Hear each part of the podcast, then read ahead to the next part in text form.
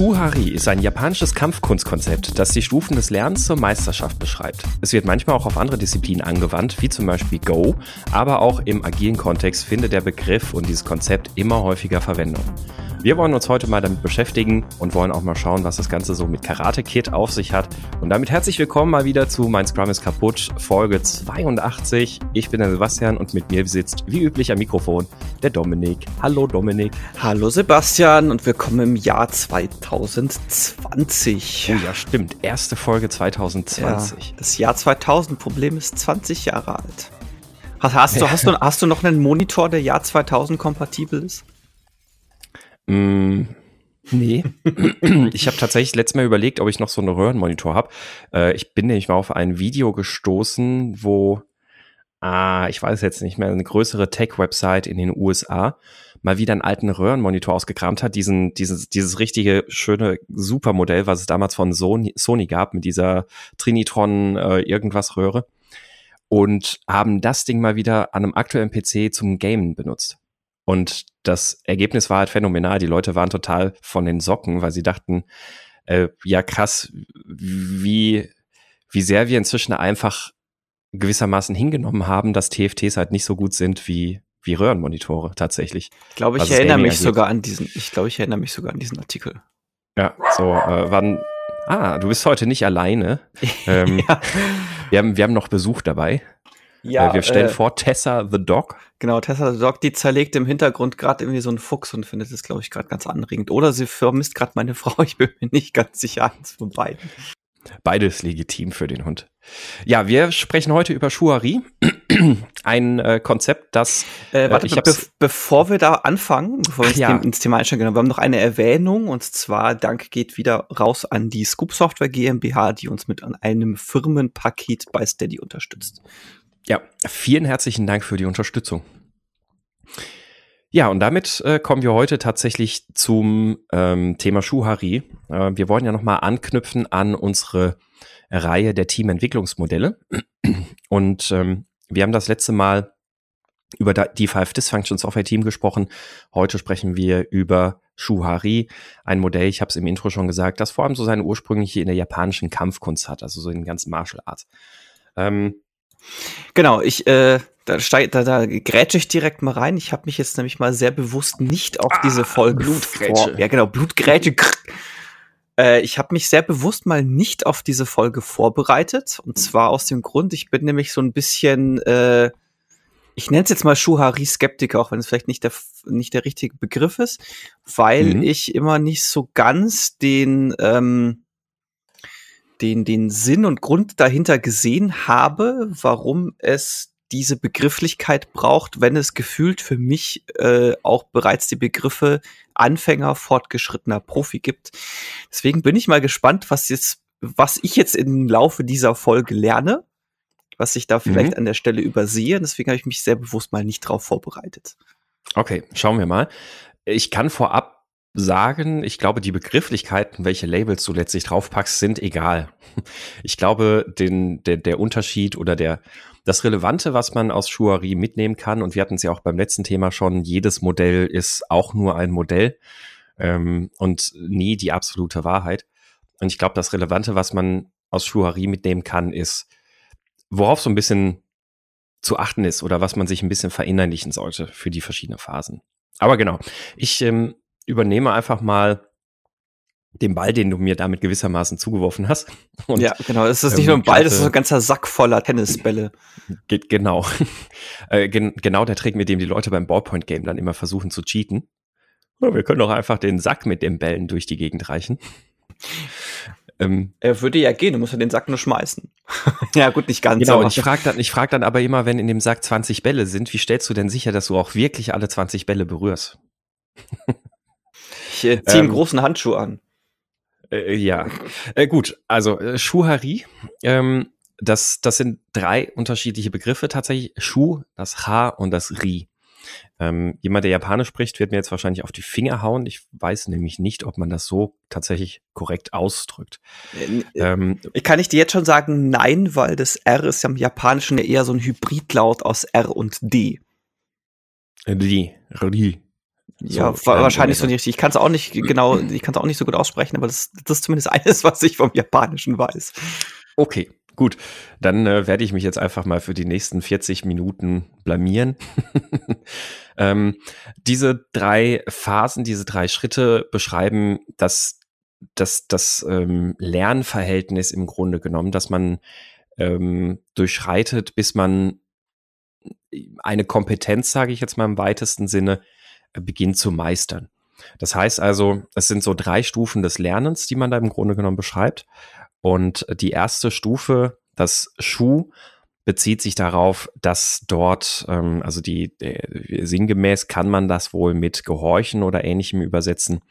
Ähm, die Idee dahinter ist eben, dass das auch ein bisschen das Verhältnis zwischen einem hm, zwischen einem Meister und dem Lehrling sozusagen beschreiben kann. Ähm, und ich habe ja vorhin schon mal so kurz zu Karate Kid geteasert und wer den alten Karate Kid noch kennt, den ersten Film, der weiß vielleicht, dass es ja da diese Szene gibt, wo der Protagonist dazu verdonnert wird, das Auto des äh, Lehrmeisters, ich habe die Namen leider gerade nicht im Kopf, ähm, äh, zu, zu putzen. Und ähm, da hast du ja dann dieses Auftragen polieren, ne? First wash, then, äh, was sagt er? Äh, ich kann es nicht mehr sagen, aber es ist ewig her, dass ich Karate Kids das letzte Mal gesehen ja. habe. Das dürfte in den 90ern gewesen sein. Ich hatte die Filmszene in Trainings auch eingebaut. Ich ähm, werde das auf jeden Fall mal verlinken. Wir haben dann ein schönes Video, wo das drauf zu sehen ist. Ähm, auf jeden Fall, äh, wo er dann eben dazu verdonnert wird. Mit der einen Hand muss er immer auftragen im Uhrzeigersinn und mit der anderen Hand hinterher polieren entgegen des Uhrzeigersinns. Und ähm, sagt dann auch so sehr schön, ähm, I say, you do no questions. So, und das, ähm, das, was man daraus so ein bisschen ableiten kann, ist, es äh, geht in der ersten Phase erstmal da tatsächlich darum, Dinge in Anführungszeichen einfach mal zu machen. Erstmal ähm, überhaupt zu sehen, wie fühlt es sich an und sie vielleicht auch durch Wiederholung tatsächlich so lange durchzuführen, bis sie gewissermaßen ins ähm, in Fleisch und Blut übergehen. Es gibt ja im Englischen so diesen Begriff des Muscle Memories. Und was man im Film dann eben auch ganz schön sieht, später gibt es ja dann die Szene, wo der Junge dann äh, von irgendwelchen Kids aufgelauert und angegriffen wird und ähm, aufgrund dieser ständigen Wiederholung hat er dann sofort so diese Bewegung parat, womit er sich da verteidigen kann vor deren Angriff. Ja. Und das ist, das ist, ähm, ja, oder, ja, genau. Ich, ich, ich, ich, genau, bevor du den Bogen weiterspannst, äh, habe ich, ist mir gerade durch den Kopf gegangen. Ich meine, wir sind jetzt alle nicht mehr die Jüngsten. Wer nicht so gutes Gedächtnis hat, wie, oder wer, wer wie ich nicht so ein gutes Gedächtnis hat und sich an die Szenen nicht mehr erinnert, vielleicht erinnert man sich noch an Kill Bill. Da gibt's ja einigermaßen ähnliche Szenen. Äh, beispielsweise, wo sie verdonnert wird, dazu immer auf kurze Distanz mit der Faust gegen eine Wand, gegen ein Brett zu hauen oder was eine Wand. Richtig. Ich glaube, es war sogar ja, eine Wand. Stimmt. Und Anfang, im, am Anfang vom zweiten Teil kommt ihr das dann zugute, wo sie dann ja in dem Sarg begraben liegt. Mhm, richtig, stimmt. Und ähm, ja, stetige Wiederholung ist natürlich ein Stück weit auch beim Lernen effektiv. Also ich habe das, ich habe ja letztes Jahr erst, äh, vorletztes Jahr, Gott, äh, meinen Motorradführerschein gemacht und tatsächlich mein, mein Lernprinzip war tatsächlich einfach, dass ich ähm, endlos diese Fragebögen irgendwie durchgearbeitet habe und irgendwann waren die halt komplett drin. Und äh, natürlich hat man sich die Sachen dann auch gemerkt und ähm, verinnerlicht. Ob das jetzt die nachhaltigste Lernmethode ist, für alles anzuwenden, das, das stelle ich mal in Frage. Ähm, ist aber natürlich ein Weg. Was das jetzt eben übertragen bedeutet, diese erste Phase, ähm, wenn wir das Shuhari-Konzept jetzt beispielsweise auf ähm, den Scrum Master übertragen. Der Scrum Master, der mit einem Team arbeitet, das das ähm, Scrum lernt, das Agilität lernen soll. Ähm, dann ist das so, dass, dass man daraus schließen kann, mh, hm, das Team hat ja noch keinerlei Erfahrung, ähm, was, was, was äh, Scrum angeht, noch keine oder sehr wenig Erfahrung, was Agilität an sich bedeutet. Noch keine Ahnung, wie können wir denn jetzt irgendwelche äh, Termine sinnvoll gestalten und, und, und, also Sprint Planning, Sprint Review. Und als Scrum Master gibt man da eben erstmal sehr viel mehr vor. Das heißt, ähm, wenn ich jetzt in dieser ersten Phase dem, dem Team sofort sagen würde, ja, macht mal ein Sprint Planning, dann gucken die mich vielleicht mit ganz großen Augen an und haben vielleicht erstmal gar keine Ahnung, was zu tun ist, weil sie auch noch gar nicht so richtig verstanden haben, vielleicht, was denn eigentlich so der, der Wert dahinter überhaupt ist, das Ziel, das wirklich erreicht werden soll. Und ähm, in der Phase ist man als Scrum Master eher mal in, in, in äh, einer Art unterwegs, dass man sagt, okay, ähm, wir machen das jetzt einfach mal so und äh, vielleicht auch, wenn es, wenn es gewisse Widerstände vielleicht erstmal gibt. Ich, ich habe keine Ahnung, warum wir das so machen. Was soll denn das? Lass es uns einfach mal so machen. Lass es uns einfach mal ausprobieren. Lass es uns mal äh, üben, das zu tun. Und dann lernen wir darüber, welchen Grund das hat, welchen Hintergrund das hat, was, wie, wie es funktioniert und, und, und, und können uns dann immer noch überlegen, ob wir es anders machen wollen. Das ist dann sozusagen die zweite Phase. Das heißt also, man, man, man, man übt und führt Dinge durch, wo man als Scrum Master vielleicht auch eher mal tatsächlich was vorgibt, nicht immer nur in diesem sogenannten Coaching Stance ist, sondern tatsächlich auch mal sagt, lasst uns das so machen ähm, bis alle sicher genug im Umgang mit Scrum sind. Und wichtig ist eben auch, dass alle, also das gesamte Team, nicht nur einzelne Personen, die sich jetzt ganz sicher fühlen und die, bei denen es Klick gemacht hat, die ja gesagt haben, ah, jetzt verstehe ich's, sondern das ganze Team tatsächlich. Ähm, in der Phase, wo im, im Film dann der Daniel heißt er, ähm, sich dagegen die Jungs verteidigt, das ist der, der Moment, wo er dann auch begriffen hat, ach, deswegen wollte mein Meister von mir, dass ich diese Wiederholungen mache. Und das ist der Moment, in dem quasi der, der Übergang in das H, in diese zweite ähm, Phase stattfindet. Das heißt, er hat da begriffen, ach, den und den Zweck hatte das, das, das wollte man Meister von mir und deswegen habe ich das gemacht. Ich konnte das jetzt anwenden und ich habe verstanden, warum ich das gelernt habe. Das ist der Punkt, wo man dann sagen kann, jetzt geht es den Übergang in die zweite Phase. Das ist so ein bisschen wie in der Schule, wie wenn man in Mathe immer bestimmte Formeln anwenden sollte und nicht so ganz verstanden hat, warum. Auch weil man wusste, dass eigentlich immer dann im Nachhinein irgendwas kommt wie ein, so kannst du es auch viel einfacher machen, genau das gleiche Ding zu berechnen. und aber letztendlich ist halt mhm. genau dieses, ist einfach dieses, okay, ähm, es gibt unterschiedliche Wege, ein Problem zu lösen und finde den Weg, der für dich gerade am besten funktioniert und der vielleicht für dieses, äh, für diese Problemstellung gerade der sinnvollste ist. Mhm, richtig, ja. Und auch vielleicht erstmal so eine Art mh, mm, Routine in Anführungszeichen aufzubauen, um es erstmal machen zu können, ohne jetzt, ohne jetzt über das, das Ausführen an sich irgendwie groß nachdenken zu müssen. Ähm, und dann im nächsten Schritt, wenn ich das erstmal drauf habe, dann kann ich ja immer noch gucken, oh, wie könnte ich das jetzt eigentlich besser machen? Oder was, was würde denn anders vielleicht, vielleicht für mich besser funktionieren? Ja, so. ja, ich fand, du hast ja ganz schön vorhin das Muskelgedächtnis schon angesprochen. Mhm, genau, richtig. Und wie gesagt, als Scrum Master geht es dann eher darum, in der Phase mehr zu lehren, statt äh, zu, zu coachen beispielsweise, sondern wirklich aktiv zu lehren, ähm, wie Dinge getan werden. So ein anderes Beispiel ist auch vielleicht auch, ähm, dass, dass man vielleicht ganz am Anfang in einem Daily Scrum erstmal versucht, einen ähm, etwas stärkeren Ablauf vielleicht, so ein bisschen nach diesen ganz klassischen drei Fragen einfach mal durchzuführen. Aber natürlich, und das ist dann auch das Entscheidende, ähm, dass ich es nicht immer dabei belasse, sondern dass, wenn ich halt merke, ähm, das Team macht jetzt gewisse Fortschritte, dass ich denen auch wieder die Möglichkeit biete und aktiv auf sie zugehe, ähm, auch anderes zu probieren. Aber in dieser ersten Phase einfach mal zu sagen, wir, wir machen das doch jetzt mal so. Gut. Und dann kommen wir in die, die zweite Phase, in den zweiten Schritt, das H. Und ähm, das äh, kann man so ein Stück weit mit einem Abweichen im Grunde genommen übersetzen, beziehungsweise ähm, ins, ins Deutsche auch übertragen. Ähm, was jetzt in dieser zweiten Phase, in dem zweiten Schritt passiert, ist, dass, ähm, dass man sich hier häufiger mal schon ein Stück weit vielleicht auch irrtümlich von irgendwelchen Regen, Regeln abwendet, weil man glaubt, eine Regel verstanden zu haben, ist aber eigentlich dann doch noch nicht so ganz der Fall ist. Also man, man hat das relativ häufig mal gesehen in, ähm, die Erfahrung hatte ich auch schon zwei, drei Mal gemacht in Teams, die mh, hm, schon eine Weile dann agil arbeiten und das Gefühl haben, jetzt irgendwie sicher in, im Umgang mit den agilen Methoden und mit Scrum zu sein, dass da manchmal sowas kommt wie, ja, die Retrospektive lassen wir jetzt einfach weg, weil wir, wir sprechen ja eh immer miteinander. Und ähm, das ist dann so ein, so ein Punkt, wo, wo man durchaus einmal hinterfragen kann, okay, äh, hat das Team denn wirklich aber auch den, den, den Wert einer Retrospektive verstanden, den Wert, warum eine Retrospektive in einem separaten ähm, ja, Konstrukt durchgeführt wird, warum sie sich nochmal ähm, aus dem Alltag rauslösen soll und, und, und. Ähm, Und das sind, das ist so ein bisschen das, wo der, der Meister in Anführungszeichen ein Team vielleicht auch immer mal wieder nochmal so ein bisschen einfangen muss und nochmal ein bisschen zurückrudern muss.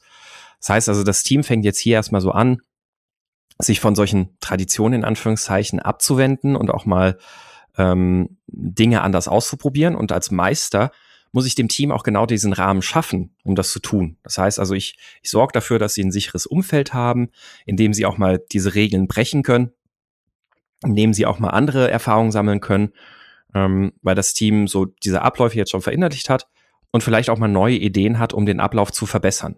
Und genau das, dafür will ich dem Team jetzt den Rahmen geben, das zu tun. Jetzt kann es natürlich passieren, dass sie dann rausfinden, hey, wir können so ein Daily Scrum eigentlich viel besser gestalten, wenn wir das so und so machen, wenn wir vielleicht nicht mehr jeder die drei Fragen beantwortet, sondern wenn wir uns vielleicht jeder für sich irgendwie oder wenn, wenn wir uns Stück für Stück auf eine, ein, ein äh, Item konzentrieren und dann darüber sprechen, was ist hier zu tun, wie können wir uns dann dementsprechend aufteilen, ähm, was auch immer das ist. Was für mich als Meister dann aber wichtig ist, dann sozusagen, dass ich darauf achte und verstehe, okay, machen Sie das jetzt immer noch, ähm, die Veränderung, die Sie jetzt machen, für die immer noch zu dem Ziel und zu dem Zweck und den Mehrwert, den das Daily Scrum hat?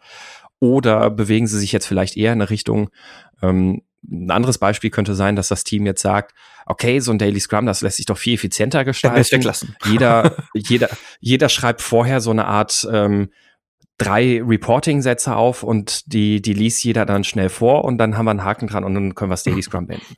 Das wäre dann wieder ein Beispiel, wo man sieht, okay, Sie haben Daily Scrum noch nicht verstanden. Sie haben noch nicht verstanden, dass es für Sie ist, sondern Sie haben es als Reporting-Meeting verstanden oder so. Und da müsste ich sie dann wieder einfangen. Ja, ich finde ja, dass sich diese, ähm, diese Phase und auch einfach dieses, okay, lass mal probieren, lass mal, dieses, lass mal probieren, was wir anders machen können, ähm, dass sich das ganz natürlich, gerade bei Scrum ganz natürlich durch die Retrospektive ergibt, äh, zumindest wenn man sie entsprechend durchführt. Ähm, weil du ja in der Retrospektive dazu ermutigt wirst, einfach zu gucken, okay, wo kann ich den Prozess verbessern? Und ich finde, das führt zwangsläufig dazu, dass du auch überlegst, okay, äh, jetzt, um bei deinem Beispiel zu bleiben, hier Daily Scrum, was, was wäre denn, wenn wir das und das und das machen? Und ich glaube, der wichtige Punkt ist, ähm, neben diesem Rahmen, neben dem Rahmen das zu schaffen, was ich, wie gesagt, argumentieren würde, dass der ganz natürlich da ist, wenn man Scrum umsetzt, ist ähm, auch quasi diese Veränderungen als Experimente zu sehen und dann auch darüber zu sprechen. Dann im Zweifelsfall auch wieder in der mhm. Retrospektive so ein, okay, wir haben jetzt das und das gemacht. Was war denn das Ergebnis davon? Und ist es ein gutes Ergebnis? Wollen wir das behalten? Wollen wir es wieder wegschmeißen? Ja, das Wichtige ist vor allem aber auch das Team, also den, den Rahmen nicht nur zu, zu geben, der ohnehin da ist, nämlich die Retrospektive, sondern dem Team auch diesen Rahmen ähm, auch wirklich nutzen zu lassen im Sinne von, wenn das Team jetzt tatsächlich in der ersten Ret oder in, in, in einer vierten, fünften, sechsten Retrospektive sagt, komm, Daily Scrum kriegen wir viel, viel effizienter hin. Es, es geht ja um Effizienz, nicht um Effektivität. Es geht um Effizienz.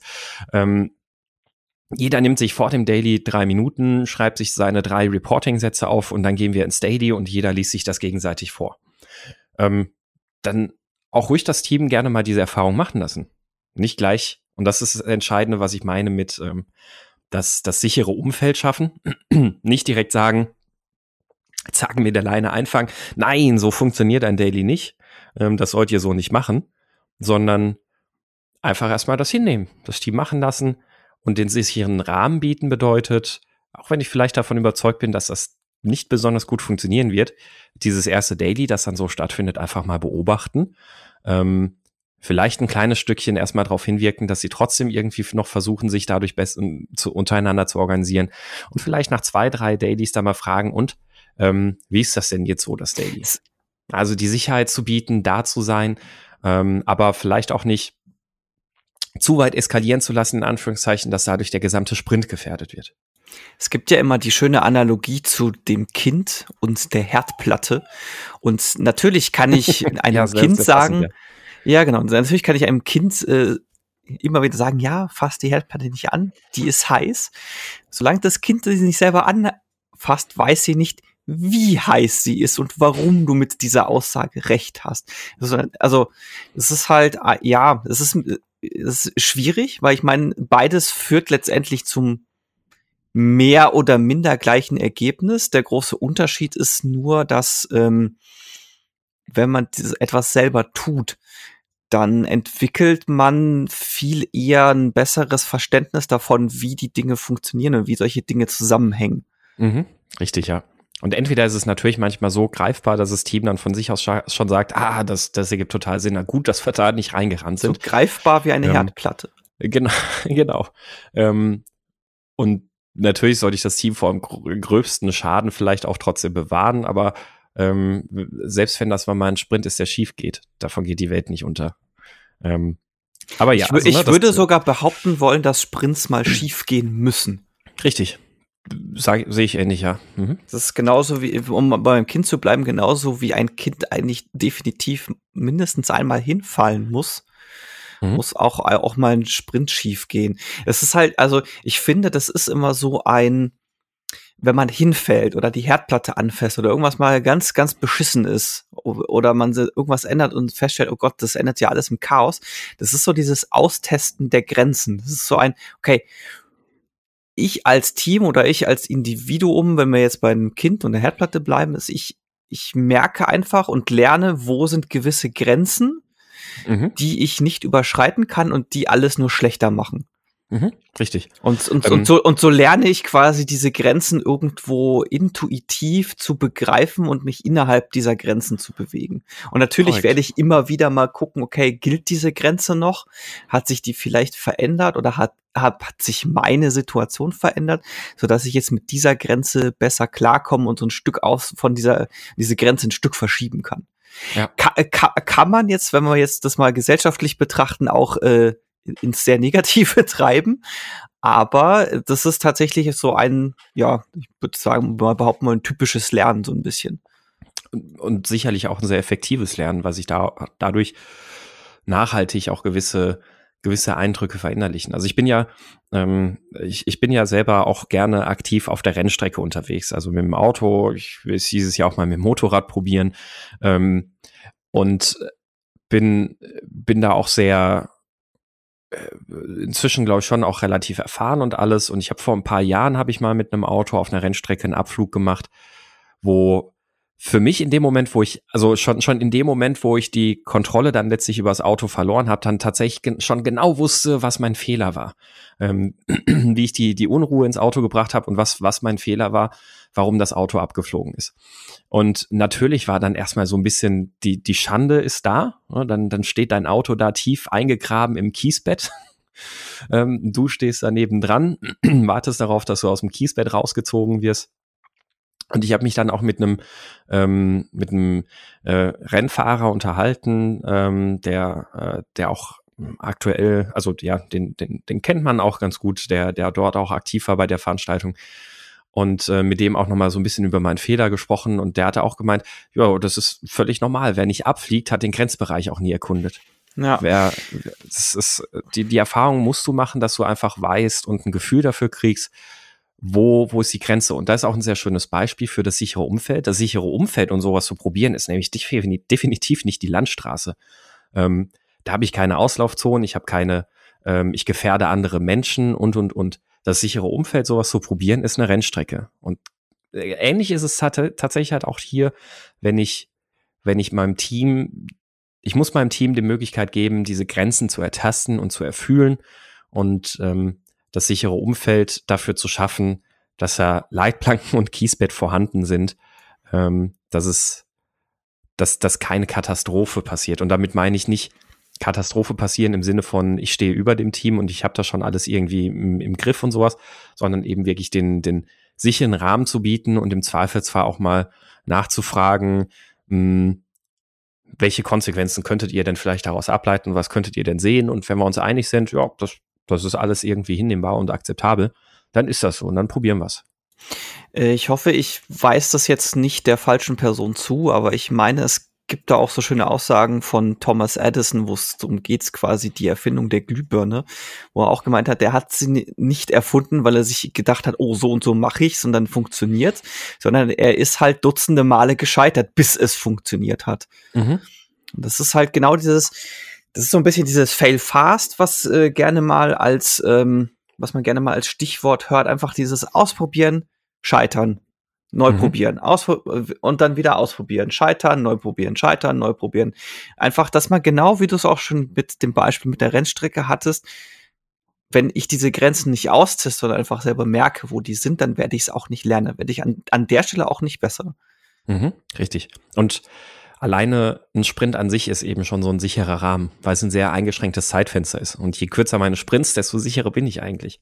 Ne, wenn bei einem Wochensprint, ja, im schlimmsten Fall geht ein, eine Woche Arbeit vielleicht kaputt. Ähm, das heißt, je, je kürzer, desto einfacher ist es natürlich auch, was auszuprobieren. Und das Risiko auch geringer. Ja, was. Ähm, das heißt, wir machen jetzt noch Tagessprints. Check. Ja, also super. ähm, ja, was, was man vielleicht da noch so sagen kann, ist, ähm, es geht also in dieser Phase, in dem H, geht es vor allem auch so, da bin ich schon eher in diesem Coaching-Stance. Also da, ähm, da begleite ich das Team, da ähm, gebe ich Impulse, damit das Team andere Dinge probiert. Da achte ich ein bisschen darauf, dass es vielleicht nicht komplett eskaliert, in Anführungszeichen. Ähm, ich, ich stelle, stelle Rückfragen, sie zum Reflektieren anregen, damit das Team für sich ein bisschen begreifen kann. Aber es wird natürlich passieren, dass das Team zwar die, die Abläufe verstanden hat, aber vielleicht noch nicht unbedingt die Werte unbedingt, die dahinter stehen. Und deswegen vielleicht dann auch mal was nicht so macht, wie es dann eigentlich gedacht ist, mit dem Beispiel, was ich vorhin meinte, ähm, das Daily Scrum. Ja, wenn das Team diese Phase überwunden hat, dann geht es ins RI, also oder RDI, ich weiß es jetzt nicht. Es ja, es ist, ich muss mir das mal anhören. Irgendwo, ja, es ist der, glaube ich. Boah, kriege ich das gerade noch auf die Reihe? Nee. RDI.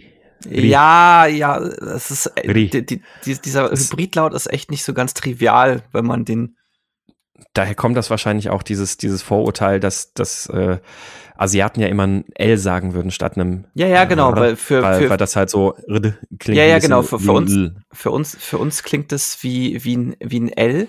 Ähm, mhm. Das lustige ist, also lustig in Anführungszeichen, ist, dass die Japaner das selber auch wissen. Ein Freund von mir, der, der kommt nämlich aus Japan und der hat mir mal so Fotos gezeigt aus Japan. da war er im Plattenladen und da hatten sie halt Napalm Death als äh, Interpret ein, einsortiert und solche Sachen. Napalm Death.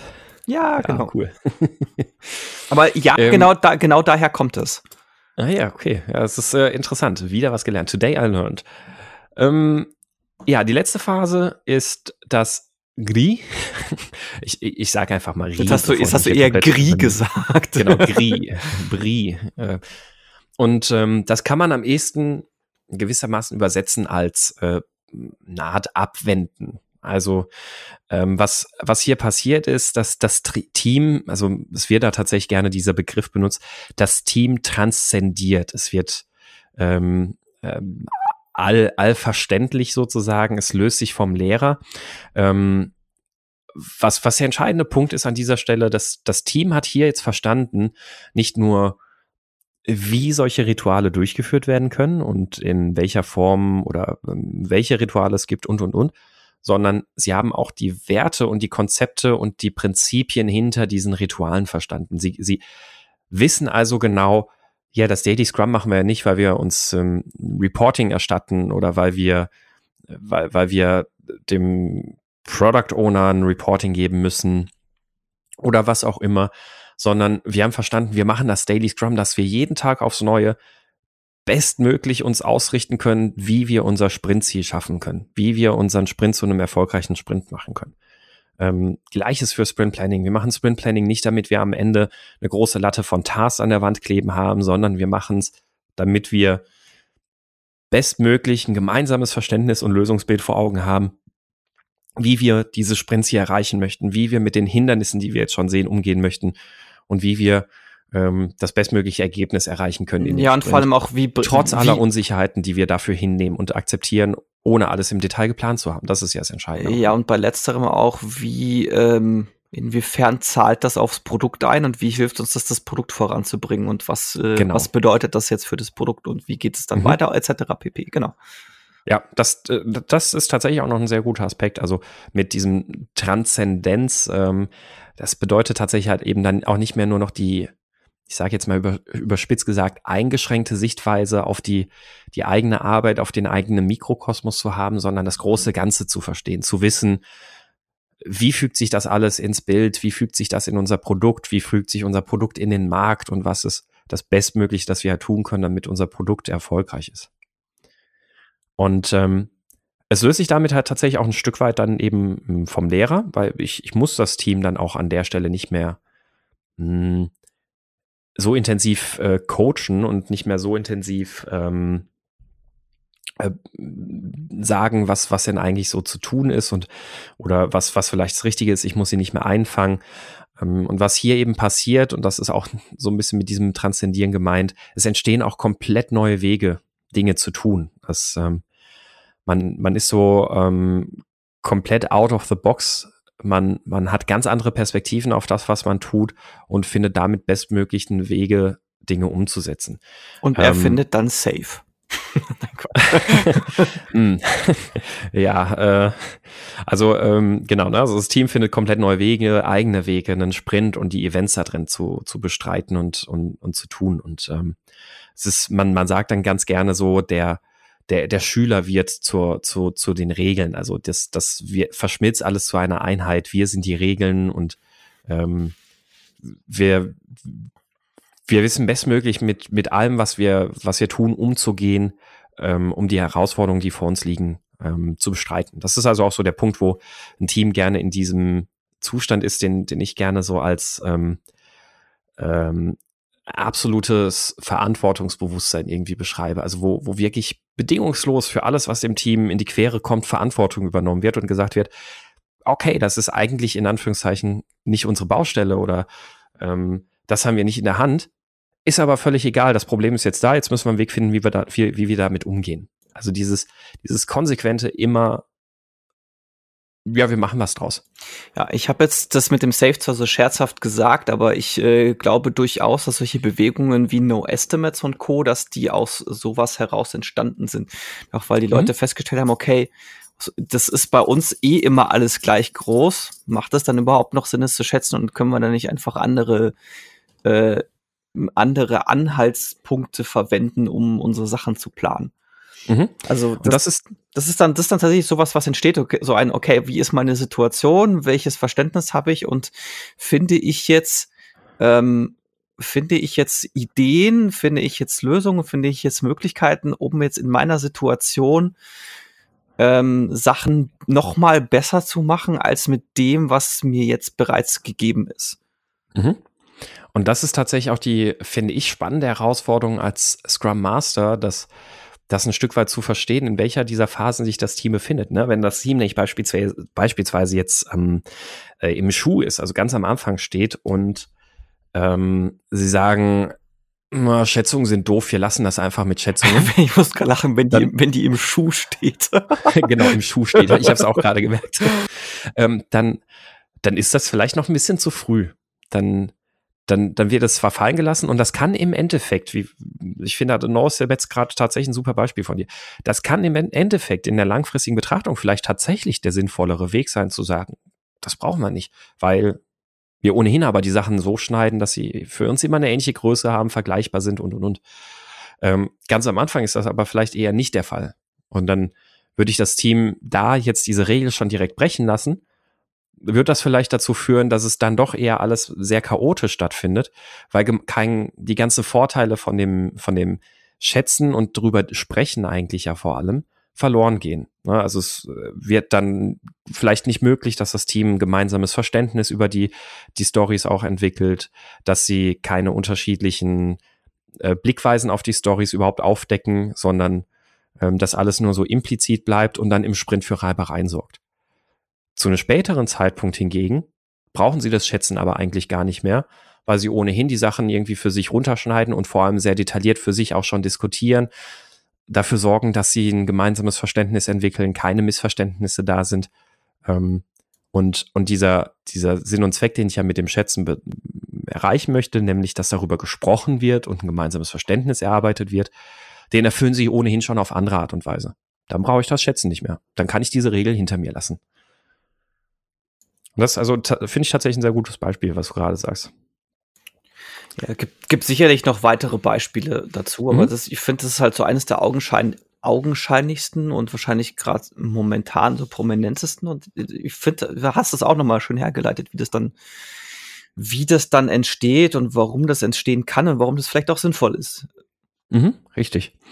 Und ähm, ja, also letztlich dann vielleicht noch so als, als also so, man, man kann dann diese drei Phasen im Grunde genommen so nochmal grob zusammenfassen, so als ähm, Schuh ist das Regeln befolgen, H ist das Regeln brechen und vielleicht dann auch nochmal wieder eingefangen werden und alles und, und Ri ist das Regeln hinter sich lassen. Ich bin transzendiert, ich, ich brauche diese Regeln nicht mehr. Und äh, für, für, für mich als Scrum Master bedeutet das letztlich auch, ähm, dass ich das auch vielleicht immer mal wieder so ein bisschen teste. Wenn ich mir nicht sicher bin, in welcher Phase sich das Team befindet, bin ich mir nicht sicher, ob sie sich wirklich noch im, im äh, ob, ob sie schon im Ri angekommen sind, dann ähm, ja einfach mal ausprobieren. Vielleicht indem ich, indem ich ähm, die Art und Weise, wie ich mit dem Team interagiere, mal bewusst ändere und wirklich äh, mal übertrieben gesprochen, vielleicht nur noch mit Gegenfragen reagiere und nie eine konkrete Antwort mehr gebe und mal gucke, was passiert und wie sich das Team verhält. Wenn ich dann merke, okay, da, da gibt es eine Unsicherheit oder sie, sie fallen vielleicht wieder in so ganz, ganz strikte Muster zurück, dass sie ähm, das oder sie, sie treffen vielleicht Entscheidungen, die, die irgendwie nicht so zum, zur Agilität und zur agilen Sichtweise passen, dann weiß ich, okay, dann, dann sind sie vielleicht eher noch im Haar unterwegs. Also ich kann das auch mal punktuell bei verschiedenen Sachen einfach mal testen und ausprobieren. Beispielsweise auch mal vielleicht ein Daily Scrum einfach mal sagen, so jetzt ähm, heute machen wir mal nicht die drei Fragen, schlag mal was vor, wie machen wir denn unser Daily Scrum? Ja, oder, oder gucken, was passiert. Genau, generell einfach dazu ermutigen, gewisse Dinge vielleicht auszuprobieren. Einfach mal sein, hey, wollt ihr nicht mal, wie wär's denn damit? Mhm, genau, und damit eben versuchen ein bisschen einzuschätzen, was passiert denn jetzt? Was macht das Team daraus? Äh, und dann kann ich für mich auch ein bisschen besser wieder entscheiden, wo sie stehen. Und letztlich, Schuhari, wie gesagt, da geht es gar nicht dann auch wieder um, um, ähm, um ein, äh, ein, ein striktes Muster zu finden oder irgendwas, sondern was ich eingangs gesagt hatte, ich finde es tatsächlich einfach nur ganz hilfreich, sich so ein bisschen diese drei Lernphasen zu, zu verinnerlichen und einfach ein bisschen ein Gefühl dafür zu kriegen, ähm, welchen Einfluss das auf mich als Scrum Master hat, äh, wie ich dem, mit dem Team umgehen sollte oder welche, wie weit ich das in Anführungszeichen von alleine lassen sollte, weil ich tatsächlich ein Team und die, die Erfahrung habe ich schon schmerzhaft machen müssen, weil ich diesen Fehler auch mal gemacht habe. Ähm, ich ziemlich am Anfang meiner ähm, Vollzeit Scrum Master Laufbahn sozusagen ähm, habe ich den Scrum Master verstanden als ja, der gibt ja nie Ansagen, das ist immer so eine Art Coach, der ist immer nur so, so passiv in Anführungszeichen unterwegs. Ähm, und habe festgestellt, dass das, es ist total chaotisch geworden, weil das Team damit mit dieser Freiheit in Anführungszeichen überfordert war.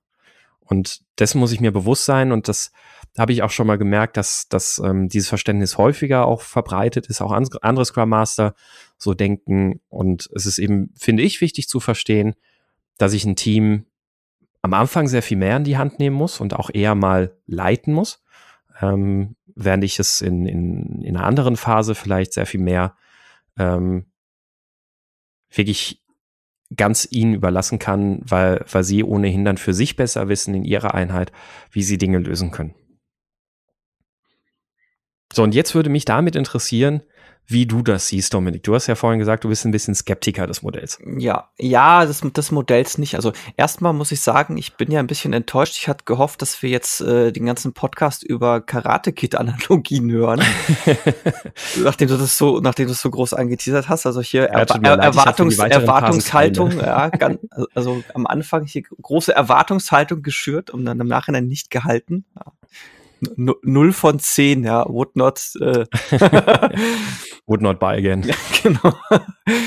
ähm, ja, also Modellskeptiker ist Fall, ist vielleicht falsch gesagt. Also ich prinzipiell finde ich so die, die, die Gedankengänge dahinter und jetzt, wie wir es auch noch ausgearbeitet haben, einfach dieses, okay, welche, welche Phasen durchlaufe ich äh, da und in welchem ähm, Geisteszustand ist das falsche Wort. Ist, ich habe gerade State of Mind im Kopf, aber das ist irgendwie so, hm.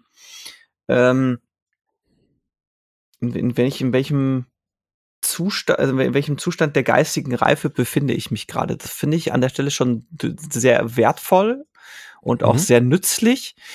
Was ich nicht so mag an, äh, an Shuhari ist, das wirkt für mich nach, wir nehmen jetzt irgendwas, was fancy und exotisch klingt, damit wir es maximal gut verkaufen können.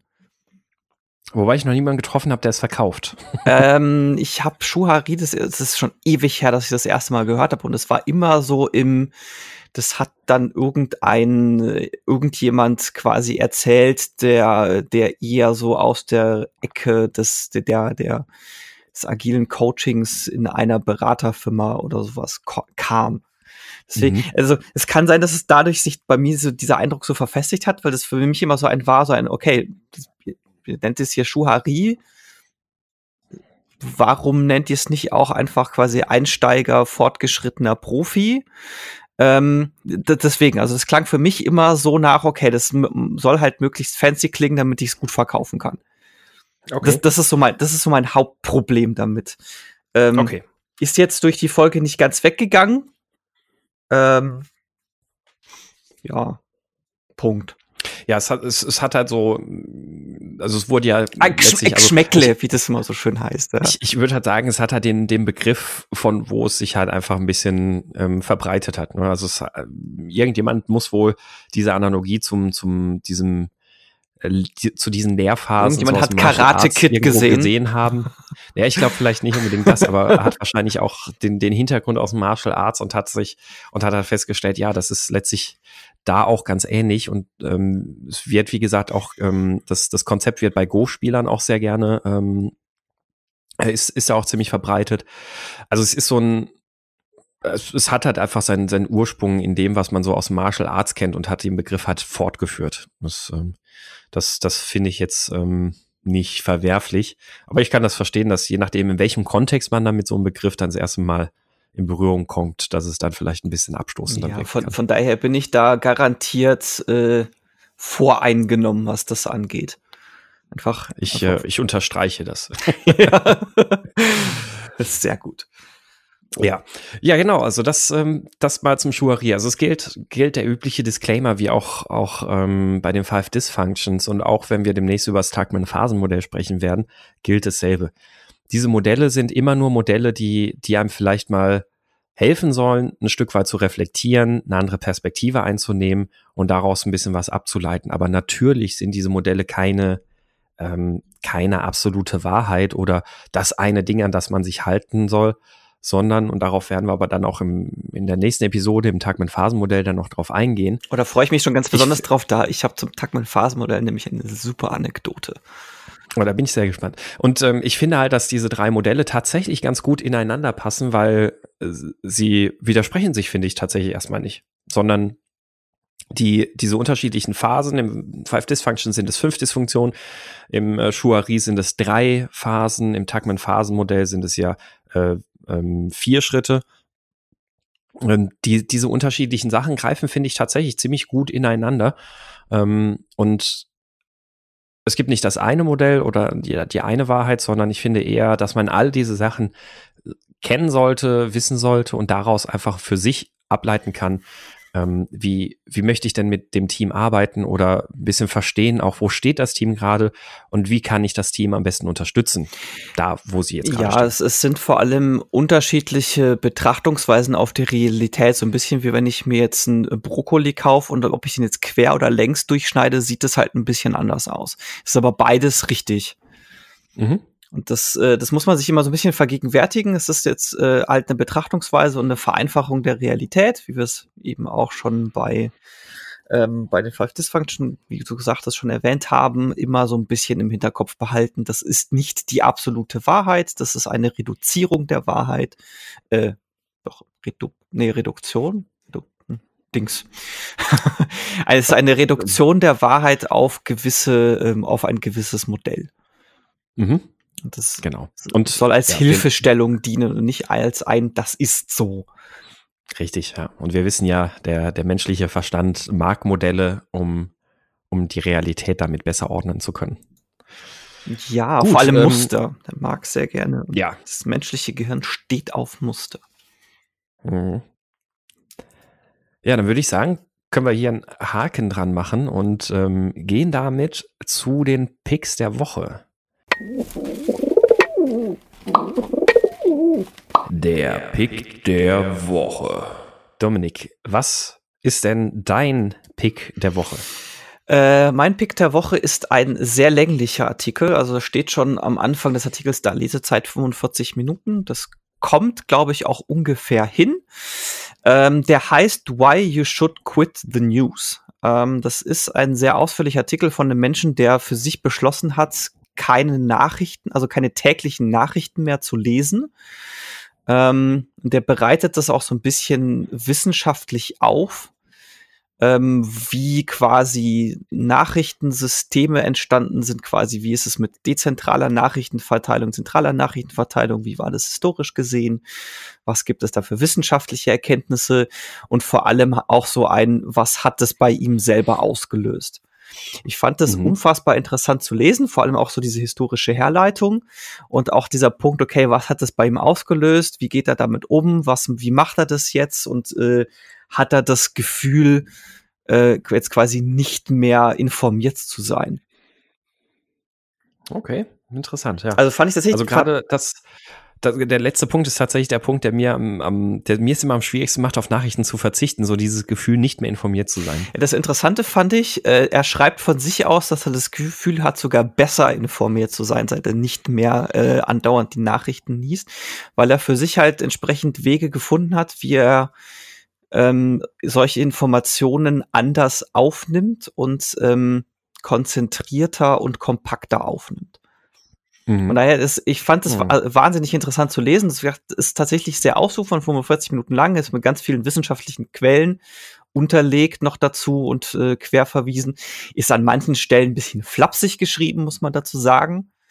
Äh, also ja, es ist halt keine wissenschaftliche Abarbeitung, das ist halt in Richtung ausufernder Blogpost. Aber ich fand es trotz, trotzdem wahnsinnig interessant zu lesen. Klingt gut, ja. Das ist äh, schön. Ja, ähm, mein Pick der Woche ist ein äh, Buch. Es hat äh, nichts mit Scrum oder ähnlichem zu tun. Ich bin ähm, äh, vor kurzem darauf gestoßen, ähm, als mir bei Reddit mal wieder ein Video von einem nordkoreanischen Flüchtling reingerutscht ist, nämlich von einem Grenzsoldaten, der, äh, der dort in einer ähm, ja fast schon ähm, Selbstmordaktion versucht hat, über die Grenze zu kommen, ist mit seinem Jeep Vollgas durch die Grenzposten durchgefahren, äh, wurde dann das Feuer auf ihn eröffnet, der Jeep ist liegen geblieben, quasi direkt an der Grenze, er ist aus dem Auto geklettert, wurde äh, mehrfach angeschossen, ist dann irgendwie so ein bisschen rübergekrochen, lag dann an der Mauer oder an der Hecke und wurde von südkoreanischen Soldaten dann über die Grenze rübergezogen. Und ähm, ich fand das irgendwie sehr beeindruckend, wie ich ohnehin immer mal wieder irgendwie sehr, sehr interessant und spannend finde, wie Nordkorea so ähm, tickt. Das ist irgendwie so unnahbar und unvorstellbar, wie, wie das Leben auch in Nordkorea ist. Und bin dann über die Kommentare bei Reddit auf ein Buch aufmerksam gemacht worden oder aufmerksam geworden von, von der Yeonmi Park, das ist eine inzwischen tätig als Menschenrechtlerin, die ähm, 2007 aus Nordkorea geflüchtet ist. Und das Buch heißt In Order to Live, beziehungsweise auf Deutsch Mut zur Freiheit, meine Flucht aus Nordkorea. Und ist ein sehr, sehr, sehr, sehr beeindruckendes ähm, und, und schon auch recht erschütterndes Buch darüber, in dem sie so in, in drei Kapiteln im Grunde genommen oder in drei Abschnitten zuerst ähm, ihr Leben in Nordkorea beschreibt als, als äh, Kind und als ähm, junge Jugendliche, ähm, weil sie halt auch schon sehr, sehr ähm, früh nach ähm, China geflüchtet ist. Ähm, dann beschreibt sie ähm, ihre Flucht nach China und ihr ähm, ihre Qualen, die sie tatsächlich auch nach der Flucht durch, durchlebt hat, wo sie sich dann überlegt hat, ähm, wäre es nicht vielleicht doch besser, einfach zurück nach Nordkorea zu gehen? Ähm, es geht da um äh, Menschenhandel, Zwangsprostitution und alles, was sehr viel mit nordkoreanischen Flüchtlingen passiert, die nach China flüchten. Ähm, und letztlich dann ähm, in der dritten Phase, wie sie dann ihr Leben in Südkorea gestaltet, nachdem sie äh, die Flucht dann erfolgreich, also quasi die zweite Flucht aus China, muss man fast sagen, dann erfolgreich gemeistert hat. Finde ich ein sehr beeindruckendes Buch, alleine weil das erste, dieser erste Abschnitt einfach auch ein sehr, sehr, sehr gutes Gefühl darüber gibt, wie, wie in Nordkorea der Alltag aussieht, wie die Leute dort leben und auch, und das fand ich sehr, sehr spannend, ähm, wie sie denken und auch wie sie fühlen mit Hinblick auf dieses unterdrückerische System. Und, und gerade das ist ja für uns irgendwie so unvorstellbar, wo man sich dann überlegt, sind das alles nur Marionetten, sind die alle Gehirn gewaschen, ähm, wollen die alle nichts mit dem Regime zu tun haben oder eben doch und vergöttern die wirklich das Regime? Und es ist tatsächlich so dieser super spannende Aspekt aus beidem. Sie, sie vergöttern das Regime ein Stück weit. Sie, sie für, für sie ist, ähm, sind, ist diese ganze ähm, äh, Jung-Dynastie, Kim-Dynastie tatsächlich ähm, quasi Gott, weil, weil sie es halt von der Pike auf über Generationen so gelernt haben. Und trotzdem versuchen sie ihre Wege zu finden, dem Regime aber auch ein Stück weit aus dem Weg zu gehen und äh, betreiben Schwarzhandel und sonst was alles. Also sehr beeindruckendes, sehr, sehr interessantes, sehr spannendes Buch, kann ich sehr empfehlen. Habe ich sehr schnell so in zwei Tagen, glaube ich, irgendwie durchgehabt. Ähm, das ist mein Pick der Woche. Äh, klingt wahnsinnig interessant. Ich glaube, ich werde es definitiv auch lesen müssen. Was, was ich gerade sehr spannend finde, ist, ähm, dass unsere beiden Picks gerade eine sehr hohe Überschneidung haben. Und zwar geht es in diesem Artikel, diesen Why You Should Quit the News, ähm, dadurch, dass es um diese Informationssysteme geht, geht es auch ganz viel darum, so ein ähm, gibt es bestimmte Informationssysteme, die eher Autokratien oder Demokratien helfen und welche Auswirkungen hat das auf die Gesellschaft? Das ist der, das ist der eine Punkt. Und der zweite Punkt, den ich gerade so ein bisschen interessant finde, ist, du hast gerade selber so ein schönes Beispiel gebracht, warum er sich selber besser informiert fühlt, weil dieses, dieser Reddit-Post, das wäre jetzt quasi das Äquivalenz zu, du liest irgendwo eine News und du hast so dieses eine kurze Fitzelchen, bei dem du irgendwas Erschütterndes erfährst und das war's dann. Und was der halt macht, ist, der konzentriert sich eher darauf, so wie du das jetzt gemacht hast, dieses Buch, so ein Buch zu lesen dazu äh, und kriegt und äh, kriegt dadurch einfach deutlich mehr Informationen und interessantere Informationen, mit denen er mehr anfangen kann. Mhm. Okay, verstehe. Ja, es ist, es ist dann schön zu wissen, in welche Richtung der Artikel dann auch geht. Äh, Werde ich mir auf jeden Fall durchlesen. Was um, ich ähm, sehr empfehlen kann, ist, was ich gemacht habe, ist äh, dadurch, dass es so lange ist, ich finde es immer ein bisschen anstrengend, solche langen Artikel am Bildschirm zu lesen. Das heißt, entweder das auf ein Tablet zu packen oder was ich bei sowas gerne mache, es gibt so Send to Kindle Plugins für ja, das mache ich auch häufiger ähm, für mhm. die Browser oder Send gibt's garantiert auch für andere E-Book Reader, ähm, dass man sich das als E-Book auf sein E-Book zieht. Das finde ich für sowas deutlich angenehmer für solche länglichen Artikel. Ja, ja, kann ich, äh, mache mach ich auch ähnlicher. Ähm, eine, eine Anmerkung muss ich sozusagen noch, möchte ich noch hin, hinterher schicken zu, zu der Yeonmi Park, die, die das Buch geschrieben hat. Äh, es ist kursieren, ähm, es ist, ähm, ja, ihr, ihr kennt, ihr wisst, wie, wie ekelhaft das Internet manchmal sein kann. Äh, es kursieren da relativ viel, auch immer mal wieder so die Vorwürfe, dass das Buch sei ja alles fake und so. Ähm, was darauf fußt, dass äh, verschiedene öffentliche Auftritte, die sie hatte, also sie ist, sie ist mal auf so einer äh, Jugend-UN-Versammlung, ähm, glaube ich, gewesen, da hat sie eine Rede gehalten und das ist dann, ähm, da ist sie so ins öffentliche Licht plötzlich gerückt und dann gab es TED-Talks und sonst was und sie widerspricht sich in manchen dieser Vorträgen in ihrer Geschichte. Ähm, und auch das hat sie aber auch im Buch aufgegriffen, warum das so ist, weil das Buch später geschrieben wurde, ähm, weil sie tatsächlich ja ähm, dem, dem Menschenhandel zu, zum Opfer gefallen ist und ähm, dieser, dieser Zwangsprostitution, die dahinter steht oder die, die damit leider oft einhergeht. Und sie hat ganz lange versucht, das geheim zu halten. Sie wollte, sie wollte eigentlich nicht, dass das in der Öffentlichkeit diskutiert wird und, und ähm, hat ganz lange deswegen auch in, in Vorträgen und ähnlichem, wo sie ihre Geschichte erzählt hat, immer wieder um dieses Thema herumrudern müssen. Und ähm, erst als sie das Buch geschrieben hat, hat sie sich dazu entschieden, wirklich ihre ganze Geschichte zu erzählen. Und deswegen gibt es da gewisse Widersprüche halt auch in der Geschichte. Ähm, ja. kann ich also sehr, sehr empfehlen. Unbedingt angucken. Ähm, es gibt auch ein paar schöne, also sehr also schön, in Anführungszeichen, sehr interessante Talks von ihr äh, im Internet. Ähm, auch das unbedingt ansehen. Und jetzt abschließend habe ich noch einen, einen gemeinsamen Pick der Woche sozusagen, noch eine kurze Empfehlung. Jetzt bin, ja, jetzt bin ich aber gespannt. Das muss jetzt aber hier schon. Jetzt Karate, Kid, Karate Kids bei. Genau. Nein, und zwar ganz kurz, ähm, es ist im ähm, Slack mal wieder etwas Großartiges entstanden, im Mindscrum ist ja. kaputt Slack. Äh, und zwar ähm, ausgelöst quasi so ein bisschen durch die Frage vom Johann Peter Hartmann, der sich auch wohl immer wieder mal wundert, wie extrem die, die Tagessätze, die Honorare von Freiberuflern auseinandergehen, wie stark die, die Gehälter auseinandergehen, was man über Scrum Master hört und auch äh, aus, aus meiner Erfahrung auch als ähm, als es, äh, bevor ich mich jetzt selbst, selbstständig gemacht habe, wenn es darum ging, Scrum Master zu finden, die bei Innovex anfangen, wie, wie krass unterschiedlich da teilweise die Gehaltsvorstellungen auch sind. Ähm, es gibt irgendwie ein bisschen wenig Transparenz darüber. Es gibt den einen oder anderen Gehaltsbericht und was wir aber jetzt eben versuchen, nicht wir, sondern ich sage bewusst, was da jetzt im Slack entstanden ist, ähm, ist eben eine, eine Tabelle, die Transparenz darüber schaffen soll. Es gibt in dieser Tabelle einmal eine Übersicht über Gehälter um das Ganze auch einzuordnen zu können, anonym natürlich, um das Ganze auch einordnen zu können mit äh, wie viele Jahre Berufserfahrung, wie groß ist die Firma, in der ich angestellt bin und in welchem Bundesland findet das Ganze statt und wie viel verdient man da. Und dasselbe eben auch für Freiberufler, Freiberufler-Tätigkeiten. Ähm, wie sind denn da so die Honorare gewesen? Mit Kontext, war das jetzt mal nur ein Training oder ist das jetzt äh, ein langfristiges Projekt oder ist das ein kurzfristiges Projekt? Wie groß ist der Kunde, um den es da geht? Und welche Tagessätze wurden da so jeweils erreicht? Damit soll mal ein bisschen Transparenz geschafft werden auf dem ganzen Markt. Ähm, und äh, ihr seid alle herzlich dazu eingeladen, euch da einzutragen. Wichtig, ruft das Dokument in einem Inkognito oder in Private Session auf in eurem Browser damit ihr also nicht mit eurem Google-Service verknüpft seid und dementsprechend. Also wenn ihr es editieren wollt, wenn ihr euch eintragen wollt. Weil wir genau, wenn ihr es editieren wollt. Ja. Wenn euch das egal ist, Richtig. dann klar, tragt es gerne so ein.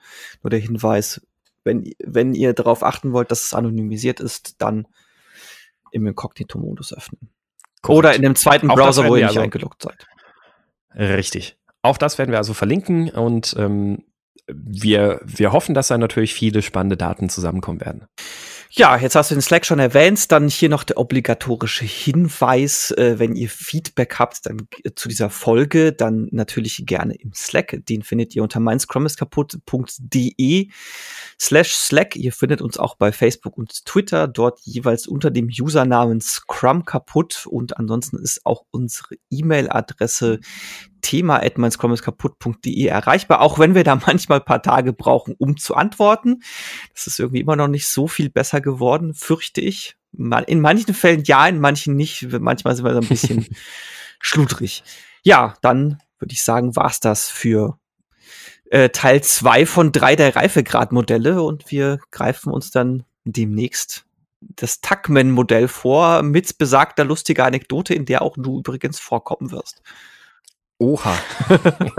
Jetzt bin ich sehr gespannt. Cliffhanger. Ja, Cl Cliffhanger. äh, wenn ich die Anekdote jetzt nicht komplett verwuschle, da kann ich dich jetzt schon mal hier cliffhangern. Es hat mit Reifen zu tun. Oh ja.